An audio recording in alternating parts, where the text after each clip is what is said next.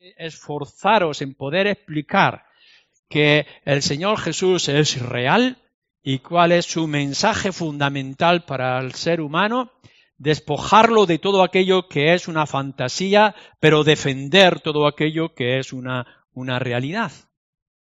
Y entonces en esta lucha que nosotros tenemos para con la sociedad, para proteger o proclamar al verdadero Jesús, como los niños nos han estado diciendo, donde tenemos que ir, donde tenemos que basarnos y descansar es en la palabra de Dios. Quedarnos con lo que la palabra de Dios dice. En algunas situaciones o en algunos casos podremos ver que no tenemos muy claro porque la escritura, la palabra de Dios, guarda silencio. Y por tanto tenemos que respetar ese silencio. Pero por otra parte tenemos que ser valerosos, valientes, para poder defender lo que la escritura defiende y darle el valor que la palabra de Dios eh, dice. Así que cuando nos encontremos con la gente que está muy bien que celebremos la Navidad, Natividad, nacimiento del Señor Jesucristo, etcétera, podamos decir qué es la realidad y podamos, por supuesto, llevarles a la clave, a lo que es el fundamento. Así que nosotros quedamos con la escritura. Eh, tanto el Evangelio de Mateo como el Evangelio de Lucas nos cuentan la historia de diferentes perspectivas del nacimiento de Jesús y nos van añadiendo detalles y lo podemos juntar todo, incluso pensando también en el mismo Evangelio de Juan. Y todo ello nos va a dar una historia eh, especial. Qué bueno es que pudiéramos sentarnos con los niños pequeños para que desde el principio, como se ha hecho en esta escuela dominical, puedan aprender a nuestro Señor Jesucristo y hacerlo suyo en su propio corazón. No hay una historia más, sino la necesidad de esta historia que tenemos. Leemos un pasaje en el Evangelio de Mateo. No voy a leer em, todo lo que nos dice el Evangelio de Mateo y el Evangelio de Lucas, pero solamente para que podamos tener una idea. Nos dice el Evangelio de Lucas capítulo 1, versículo 18 en adelante. El nacimiento de Jesucristo fue así. Esta es la realidad. Esto es lo importante. Estando desposada María, su madre, con José, antes que se juntasen, se halló que había concebido del Espíritu Santo. José, su marido, como era justo y no quería infamarla, quiso dejarla secretamente. Y pensando él en esto, he aquí un ángel del Señor le apareció en sueños y le dijo, José, hijo de David, no temas recibir a María, tu mujer, porque lo que en ella es engendrado del Espíritu Santo es. Y dará a luz un hijo, y llamarás su nombre Jesús, porque él salvará a su pueblo de sus pecados. Todo esto aconteció para que se cumpliese lo dicho por el Señor por medio del profeta cuando dijo, He aquí una virgen concebirá y dará a luz un hijo, y llamará su nombre Emmanuel, que traducido es Dios con nosotros. Y despertando José del sueño hizo como el ángel del Señor le había mandado y recibió a su mujer. Mientras tenemos esta historia, unos meses antes, ya María también recibió un ángel que le habló y le dijo cómo ella iba a concebir eh, del Hijo de Dios. Aquí tenemos ya nuestro comienzo y base para poder decir acerca de Jesús y lo que es importante para nosotros del Señor Jesús. ¿Cuándo, ¿cuándo nació Jesús? Y está siempre con las peleas que si fue 25 o no fue el 25, si fue el día 1 o no fue el día 1, si fue el día 6 o no fue el día 6, etcétera, etcétera. Bueno, em, lo que sí podemos entender por los datos que nos da acerca de, de la situación histórica en la que estaba viviendo María y José y aquel niño, podemos entender que no nació el día uno, ni nació en el año uno, sino que tuvo que nacer unos años antes, porque se nos dice en la historia y se nos dice aquí en la escritura que hubo un edicto, ya los niños nos lo han contado, ¿no? Hubo un edicto donde se mandaba que todos los niños o todas las personas fueran empadronados todas las personas fueran empadronados en su lugar de nacimiento o en el lugar donde residían, porque Según parece, Augusto César quería saber eh, qué personas podían recoger para ser soldados, o sea, estaba buscando sus propias conveniencias. Eh, y en ese momento, en esas fechas, es cuando se nos cuenta que José y María eh, tuvieron que trasladarse a otra ciudad para empadronarse, es decir, decir aquí estamos, somos estas personas, contar con nosotros en la sociedad para pagar impuestos o lo que fuera, y allí en ese sitio es donde nacería Jesús. Por tanto, podemos pensar que la fecha no es importante. No es tanto si fue el, año 1 o fue el año 4 o fue el año 6. Posiblemente fue entre el 6 y el 4. Si, si lo que nos interesa es que se estaba cumpliendo algo que ya estaba históricamente preparado por las escrituras. Es decir, que los profetas en la antigüedad, centenares de años antes, ya habían dicho en qué lugar y sobre qué momento o circunstancias el Hijo de Dios, el Mesías, el ungido, el Cristo debería de nacer. Así, cuando nosotros tenemos que mirar los datos históricos, eh, los hechos y acontecimientos, eh, como se hizo en aquel momento, no vamos a las teorías humanas o circunstancias que los hombres puedan contar, sino que vamos a las escrituras. Y en las escrituras se nos dice por los profetas, aquí ya se ha señalado eh, con respecto a lo que decía Isaías, este niño tiene que nacer en tal lugar y va a nacer en tales circunstancias y va a nacer por esta mujer una mujer que sería virgen, etc. Cuando vosotros queráis saber, niños, jóvenes, mayores, creyentes y no creyentes, queráis saber acerca de Jesús, no le preguntéis a los tertulianos de la tele ir a las escrituras y os podréis sorprender que incluso antes de que se cumplieran todos estos hechos que ahora recordamos, ya fueron anunciados. Y para eso ellos no tienen explicación. No pueden explicar cómo tanta profecía sobre el nacimiento de Jesús pudieron cumplirse con tanta exactitud. Em, podemos ver que toda esta imagen de nuestro Señor Jesucristo no fue una invención del momento, sino un cumplimiento de lo anunciado con anterioridad. Pero no solamente es eh, cuándo y cómo estaba descrito el nacimiento, sino dónde nació. También se nos ha dicho de, toda esta pequeña historia o importante historia en detalles.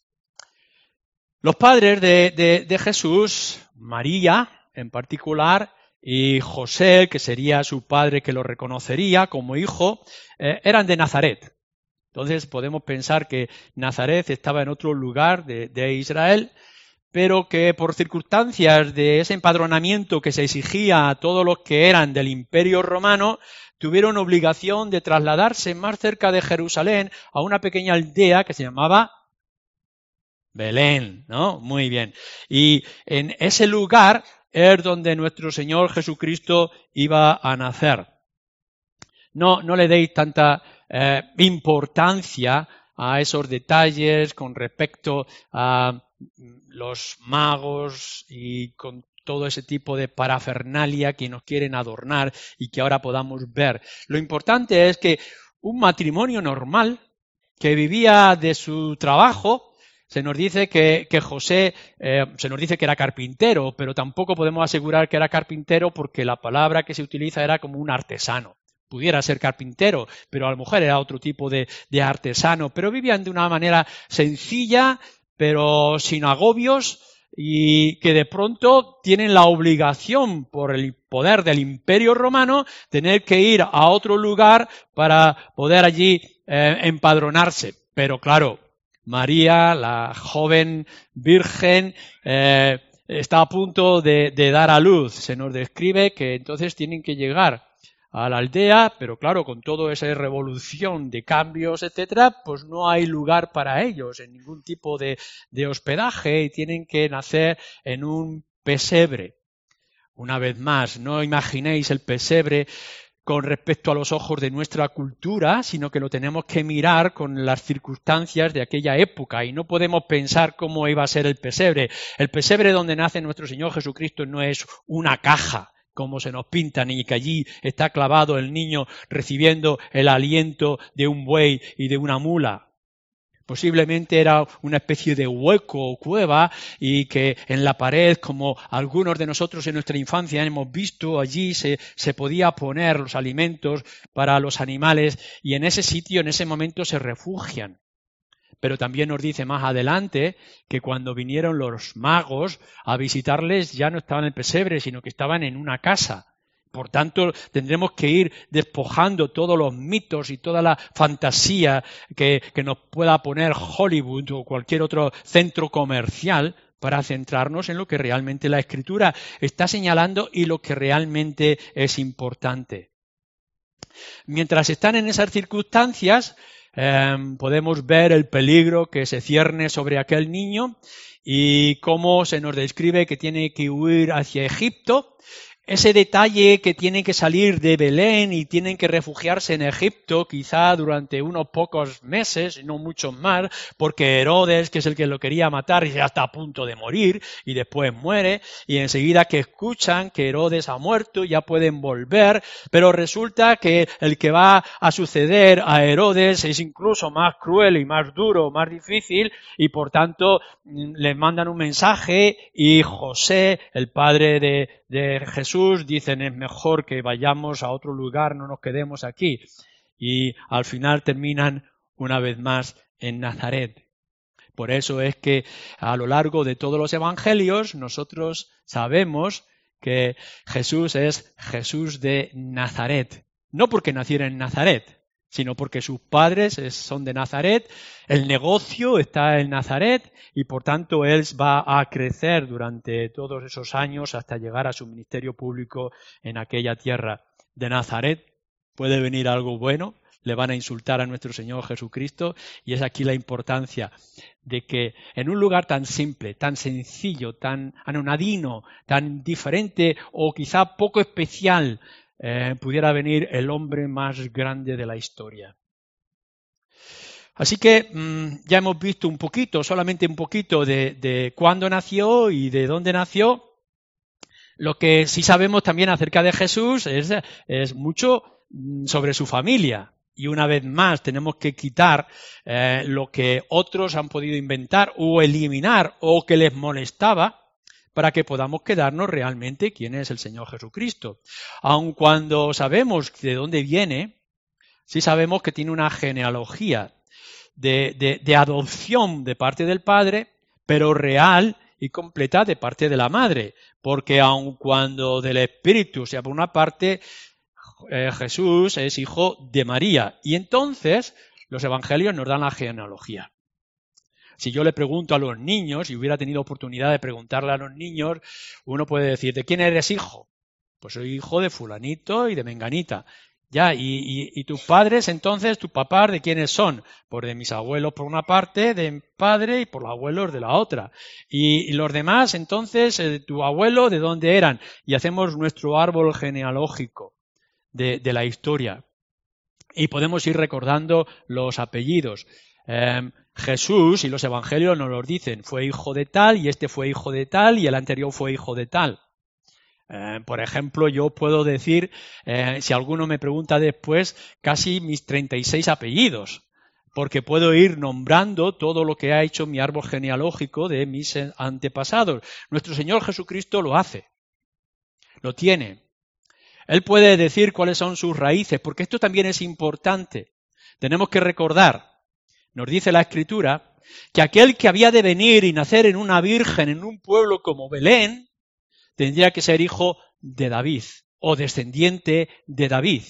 Y entonces los evangelios nos están diciendo, este viene de la descendencia de David. Tiene derecho, según las profecías y la escritura, a ser el rey esperado y anunciado. Y aun cuando era de un artesano carpintero que vivía en una pequeña ciudad o pueblo o aldea llamada Nazaret, sería el descendiente de la línea de David para poder ser el rey según las profecías. Esto es lo que a nosotros nos interesa, que, es ese el hijo de David, el descendiente de David. Em, pero sabemos mucho más acerca de la genealogía de Jesús. Eh, sabemos que su padre no era tanto su padre, sino el marido de su madre, y que después sería el que lo iba a adoptar como hijo. Em, pero sabemos mucho acerca de María, por cierto. Mm, mejor que le digamos que era Miriam, porque es más el nombre que podíamos recibir de, del origen. Em, María es una mujer joven, está todavía no como el matrimonio, pero está esperando a los esponsales, está esperando a la boda. Y de pronto aquello empieza a trastornarse un poco, porque por una parte le está diciendo un ángel, vas a quedarte embarazada, pero no tú estás casada, eres virgen, no conoces varón, te va a quedar casada. Y por otra parte le está diciendo al José, asustado, que de pronto descubre que su mujer, la que se va a casar, está embarazada, y aquello va a crear un conflicto muy serio. Pero lo importante que tenemos que darnos cuenta es que aquel niño José que tanto estábamos esperando va a nacer de dos personas que son creyentes y que son temerosos de Dios, que conocen las escrituras y el poder de Dios. Por tanto, cuando el ángel le dice a María, esto va a ocurrir, María dice aquí la sierva del Señor. Y cuando el ángel le dice a José, esto es lo que va a ocurrir con la que te vas a casar, con tu novia, José dice, vale, que así sea. Es decir, que necesitamos para entender todos estos milagros extraordinarios y sorprendentes que no tienen comprensión para la sociedad, lo que necesitamos es la fe. Pero no es una fe ciega, no es una fe obtusa, no es un fanatismo, sino la convicción de que lo que la Escritura dice es real. Y por tanto aquel hombre y aquella mujer, que son los que se van a encargar de aquel niño que no entendían muchas cosas, sí entendían que Dios habla, que Dios actúa y que tenemos que rendirnos a lo que Dios pueda decir y a lo que Dios pueda hacer. Pero lo extraordinario, y, más para que los niños lo puedan entender y los jóvenes, lo extraordinario no es em, aquel niño que va a nacer en aquel lugar, en aquellas fechas, con aquellos padres tan especiales y creyentes, sino como hemos leído, que es por obra del Espíritu, que es el Espíritu de Dios que vendría sobre María.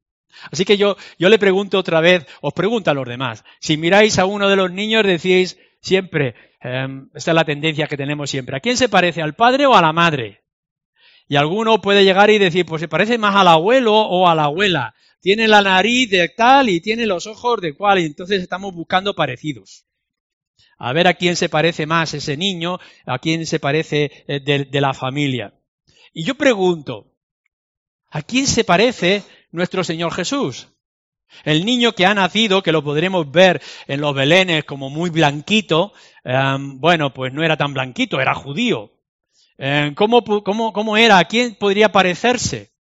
Bueno, la escritura nos dice más adelante realmente a quién se parecía. No nos dice nada de su aspecto físico, pero sí en cierto momento se nos dice en la escritura, em, quien me ha visto a mí ha visto al Padre. Y en otra ocasión, cuando eh, todavía es un niño y lo encuentran en el templo, él está diciendo, en los asuntos de mi Padre tengo que dedicarme. Y no está hablando de José el carpintero, está hablando de, su verdadero padre, de donde él viene. No os fijéis, no os fijéis cuando veáis esos belenes en las plazas, en los supermercados, eh, en ese niño y en ese aspecto blanquito, sonrosado. El aspecto importante de nuestro Señor Jesucristo es el Dios el Padre. Y verle a Él es a ver al Padre. Pero entonces no son las características físicas, porque sabemos que Dios es espíritu, sino quizá otros, otros aspectos que son mucho más fundamentales y esenciales. No su nariz, no sus hoyuelos, eh, no, no serían sus ojos, sino el carácter del Padre. Y entonces descubrimos que nuestro Señor Jesucristo es sin pecado y que es manso pero a la misma vez lo vamos a descubrir que Él es poderoso, que Él es paciente. Y podremos ver que todas las características de ese niño que acaba de nacer y a lo largo de su ministerio público, que cuando lo vamos a ver, tiene todas las características de Dios el Padre y toda su grandeza. Pero también tiene características de, de la madre. Sufre, Y lo podemos ver con hambre, y podemos ver que llora, podemos ver las circunstancias difíciles y duras de la época y de las circunstancias de la vida de un niño como él. Así que ya tenemos un misterio que se nos empieza a revelar en la palabra de Dios, que este niño que acaba de nacer, donde podemos ver acerca de su familia, por una parte tiene todo el resplandor y la gloria del Padre, pero a la misma vez es un ser humano como cualquiera de nosotros. Es igual, igual que nosotros, con sus debilidades y flaquezas, pero sin pecado. Así que si yo me puedo parecer más a mi madre, a mi padre, a mi abuelo por parte de mi madre o por parte de mi padre, esto no es lo interesante. Lo interesante es que yo tenga las características como un hijo de Dios y que son las cosas espirituales, como nuestro Señor Jesucristo nos enseña. Mm, por cierto, eh, los hermanos que tenía Jesús, porque tuvo hermanos, no eran de anteriores. Entendemos que son los hermanos incluso más jóvenes de la misma familia, porque nos dice la Escritura que José y María tuvieron más hijos, incluso podemos leer el Evangelio de Marcos y demás, que conocemos sus nombres, los hermanos y las hermanas de Jesús, porque una de las cosas que nos va a decir de la sagrada familia no es que se mantuvieron célibes o vírgenes sin ningún tipo de relación, sino eh, la expresión más grande del amor, la intimidad dentro del matrimonio del hombre y de la mujer que nos va a hablar de la grandeza de esa intimidad que tendremos con Dios durante toda la eternidad si realmente somos creyentes. Así que en el mismo nacimiento de nuestro Señor Jesucristo y después con toda la descendencia que pudiéramos ver, podemos entender que, que la familia es sana, que María tuvo más hijos, que la virginidad de María fue importante para, para nacer Jesús pero no fue tan importante después en la vida del matrimonio. Y cuando investiguéis acerca de los hermanos de Jesús, no tuvieron ningún privilegio alguno. Porque incluso nos dice el Evangelio que sus hermanos, a pesar de evidencias que pudieran ver, no creían en Él todavía. Porque sabéis que la fe no es natural, no es por descendencia, no es por sangre. La fe es otra cosa, es un don de Dios. Así que aun cuando los jóvenes aquí, los niños, podéis ser hijos de creyentes, no quiere decir por eso que seáis creyentes. Como los mismos hermanos de, de, Jesús, aun cuando tenían a Jesús y tenían a sus creyentes padres, eh, José y María, no eran creyentes. Tiene que haber una revolución, tiene que haber un cambio en el corazón, tiene que haber un nuevo nacimiento. Y eso nos lo enseña la misma familia de nuestro Señor Jesucristo. Así que podemos ver acerca de sus hermanos, acerca de sus padres, acerca del Espíritu, acerca del Padre que está en los cielos. A la misma vez podemos ver la gente con la que se cruzó Jesús. Él se cruzó, eh, o al menos tuvieron mucho que ver eh, en el momento del nacimiento de Jesús. Los ángeles, ya lo hemos dicho. Eh, los ángeles que vienen y que anuncian a, a los padres, a, José y a María, por una parte. Eh, luego más adelante podemos ver a los ángeles anunciando a los pastores que estaban allí reunidos cuidando sus rebaños posiblemente, diciendo, os ha nacido aquel que estabais esperando, así que los pastores salen corriendo a buscar en la casa donde se está refugiando aquel niño para adorarle.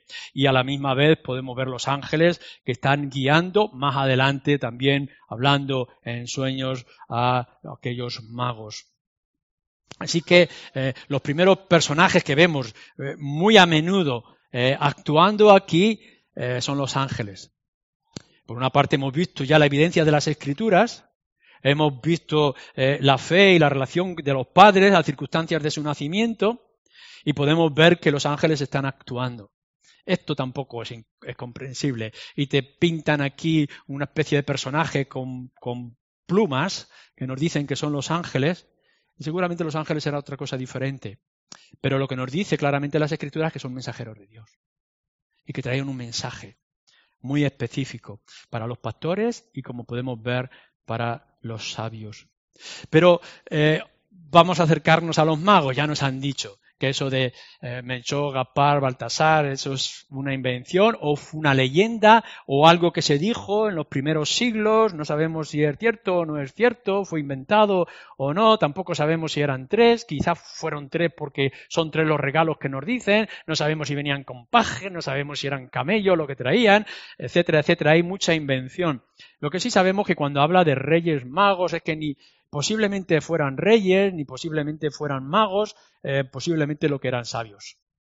Personas que estudiaban las estrellas y personas que estudiaban las escrituras, porque cuando vienen eh, y están explicando por qué están allí, dicen, bueno, unas estrellas nos han guiado y nos está diciendo aquí, hemos descubierto que en esta ciudad o en esta zona, en estas circunstancias, en esta época, va a nacer eh, el, rey, lo que iba a ser el rey de Israel, cosa que perturba mucho al rey Herodes, porque de pronto el gran rey Herodes eh, teme que si esto es así, no lo duda, no lo duda en ningún momento. Lo que está diciendo a sus sabios es investigarlo vosotros también. A ver si es verdad que van a hacer en esta fecha y me va a quitar el reinado. Em, los magos no lo dudan. Están descubriendo las escrituras, incluso a lo mejor más de lo que nosotros podemos llegar a entender en el día de hoy. Pero a la vez que estaban estudiando astronomía, están estudiando la palabra de Dios. Y nosotros podemos ver los hechos, pero podemos ver las escrituras. Por cierto, Recordar vosotros los mayores que cuando tengamos que ver del nacimiento, perdón, no el nacimiento, la segunda venida del Señor Jesucristo, la segunda venida del Señor Jesucristo, no buscamos las evidencias del cielo, no sabemos cuándo va a venir. Tendremos que hacer lo que hacían ellos, investigar en las Escrituras. ¿Qué dicen las Escrituras acerca de la venida de nuestro Señor Jesucristo? Aprendamos de los mismos magos, de los mismos sabios o estudiosos de la palabra de Dios. No sabemos. Pero sí quizá cuando ellos descubren que aquel niño que va a nacer en aquel pueblo que es llamado Belén, como están diciendo las escrituras sobre esta época que ellos imaginan acerca de la historia eh, y saben que va a ser el rey de Israel, el esperado, el Mesías, el ungido, el hijo de David, entonces es cuando le traen estos regalos, oro, incienso y mirra, que también los niños, algunos de ellos en su clase, aquí nos han explicado, cómo es el rey, cómo es su pureza, incluso hablando quizá de la propia muerte que vendría más adelante. Mm, no solamente tenemos a los reyes magos, tenemos a los ángeles, tenemos a los pastores, em, tenemos a Herodes, en la parte negativa, oscura, terrible, porque la venida de nuestro Señor Jesucristo trajo dolor también. En cierto momento el rey Herodes quiere acabar con esa amenaza de que le quiten el reinado y quiere matar a todos los niños. Y todas las buenas noticias a lo largo de la historia pueden producir también dolor. No nos fijamos en el dolor. Lo terrible que es la muerte de los niños. Como terrible es la muerte de nuestro Señor Jesucristo. Pero es que sin su muerte no habría redención ni habría esperanza. Así que no nos imaginamos qué pena que el Señor Jesús muera. No, es una pena, es un dolor que nos produce en nuestro Señor Jesucristo, despojado de toda su gloria y dignidad y clavado en una cruz como cualquier otro maldito, sino que sabemos que esa muerte será la victoria, la redención, la esperanza para el pueblo de Dios. Así que lo que descubre eh, aquel hombre, eh, eh, Simeón, un sabio, y Ana, una profetisa, que de pronto también el niño es traído y es abrazado y aquí ahora ya puedo ya morir, ya puedo estar tranquilo porque mis ojos han visto al Mesías y al ungido. Mm, ¿Qué decís vosotros? Niños, jóvenes, mayores. Cuando descubrís la realidad, la certeza de nuestro Señor Jesucristo, ahora sí ya puedo estar en paz. ¿Podéis decir esto vosotros como lo hace aquel hombre?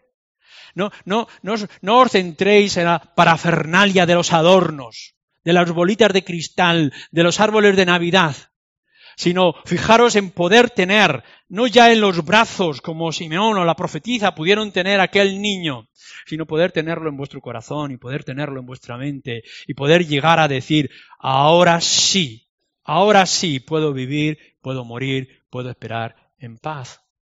Es una gran lección. Pero entonces nos acercamos al final, por lo menos ahora, en esta mañana. también los niños me han quitado esto porque ellos también lo han dicho. ¿Para qué vino el Señor Jesucristo? ¿Para qué nació? ¿Dónde está el valor? ¿Cuál es la importancia? Bueno, eh, nuestro Señor Jesucristo no vino para quedarse siempre como un niño. Nos lo están representando todos los años. Nos ponen el énfasis del Belén, el niño en los brazos de su madre. Cada vez desaparece más el niño y aparece más la madre cuando el protagonista es el niño, pero no solamente lo que es el niño, sino lo que el niño va a traer y lo que el niño va, a hacer. Así que cuando nosotros leemos en el Evangelio de Lucas, en el capítulo 2, nos, nos dice acerca de algunos de los nombres, títulos que se le daban o que se le dieron a aquel niño. Dice capítulo 2, versículo 10, pero el ángel le dijo, no temáis, porque aquí os doy nuevas noticias de gran gozo, que será para todo el pueblo, que os ha nacido hoy en la ciudad de David un Salvador que es Cristo el Señor. Sabéis, niños, que muchas veces se pone el nombre a los niños eh, por algún significado especial, por algún recuerdo, por recordar a algún padre o alguna madre o algún abuelo, etcétera. Los nombres tienen significado muy importante y especialmente tienen significado muy importante cuando están describiendo al Señor Jesucristo. Es decir, ¿por qué ese niño se llama de esa forma? ¿Qué es lo que nos quieren decir los nombres? Bueno, eh, seguramente sabéis, porque lo habréis escuchado muchas veces. Creo que ninguno de los que estáis aquí sois ignorantes. Aquel niño va a ser llamado, así lo dicen los ángeles José y María, va a ser llamado Jesús, que en el original no sería tanto Jesús, sino Jesúa o Josué. Y que lo que nos está diciendo el nombre es que Yahvé salva, Dios salva. Esto es lo que nosotros tendremos que mirar en el Señor Jesucristo. No mirar el niño que fue, pero que dejaría de ser. Fijaros en el niño que es Dios salvando. Esto es lo que tenemos que mirar y tenemos que descubrir. Que ese niño es lo que Dios ha decidido, Yahvé, el Dios de las Escrituras, para salvar a su pueblo. Por eso nos dice aquí que Él será el Salvador. No es uno más no es un profeta, no es un líder político, religioso, militar, que nos podemos haber inventado o alguien especial para animar al pueblo a rebelarse o hacerle rey de alguna forma. No, no, lo que, lo que están haciendo, lo que ha nacido, el que ha crecido en aquel lugar sencillo de Nazaret, eh, trabajando eh, en la artesanía o en la carpintería, es el Salvador.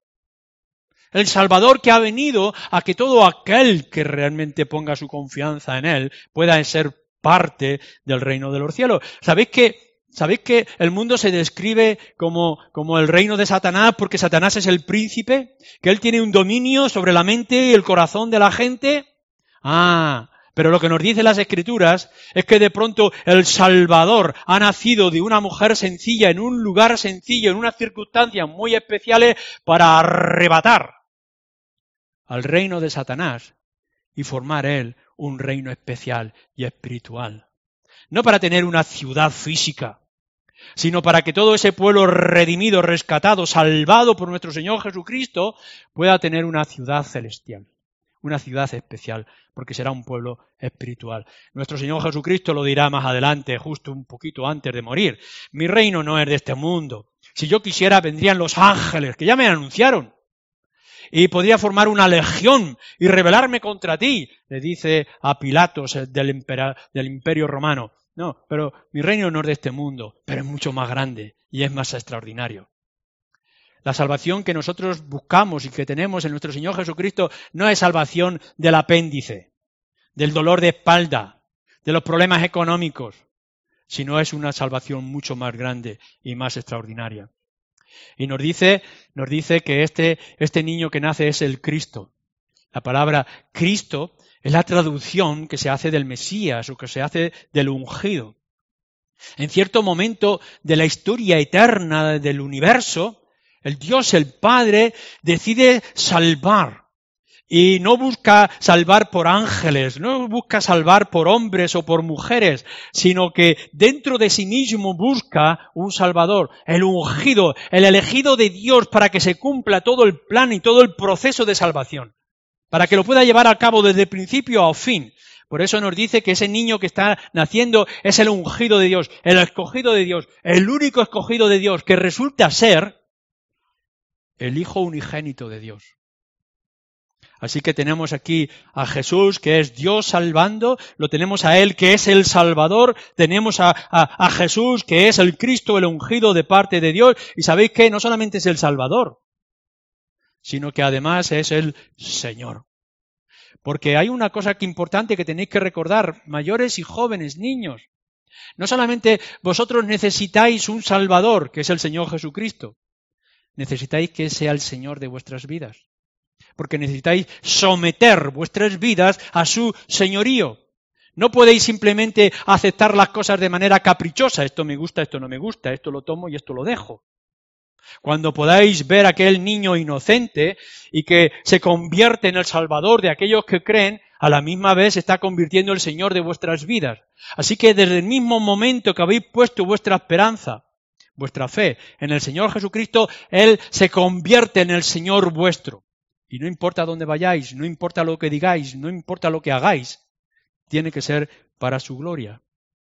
Así que lo que descubrimos entonces, con otro nombre que se nos da en las Escrituras, es que lo extraordinario de todo, a pesar de que todo lo que podamos ver está humanizado y hecho de una manera real, tiene un nombre mucho más extraordinario y glorioso, que es Emmanuel, que lo que significa es Dios con nosotros. Así que lo, que lo que veían en aquel niño, en aquel carpintero, en aquel mensajero por las aldeas y los pueblos de Israel, al que veían colgado en una cruz, al que vieron resucitado al tercer día entre los muertos, al que vieron ascender después de cuarenta días a los cielos y aquel que esperamos, ese es Dios que se ha hecho hombre y ha estado en medio de nosotros. El gran misterio no es que nos diga las escrituras que pueda haber ángeles en medio de nosotros. Lo más extraordinario que ha ocurrido en la historia de la humanidad es que Dios ha estado en medio de nosotros y que lo hemos podido ver o lo podemos sentir en nuestro Señor Jesucristo. Esta es la historia de Navidad. Esto es lo que nosotros tendremos que llegar a descubrir. Esto es lo que vosotros padres tenéis que enseñar a vuestros hijos. Esto es lo que todos nosotros como iglesia tenemos que defender al mundo. Busquemos la realidad que nos revelan las escrituras. Confiemos en lo que nos dice la palabra de Dios, en sus profecías, en el cumplimiento y en las promesas que nos da. Y digámosles al mundo que Cristo es real, que Cristo es la esperanza y que todo aquel aquí, en este lugar y en cualquier otro momento, ponga su confianza en Él, sus pecados serán perdonados y una morada estará preparada para ellos. Amén.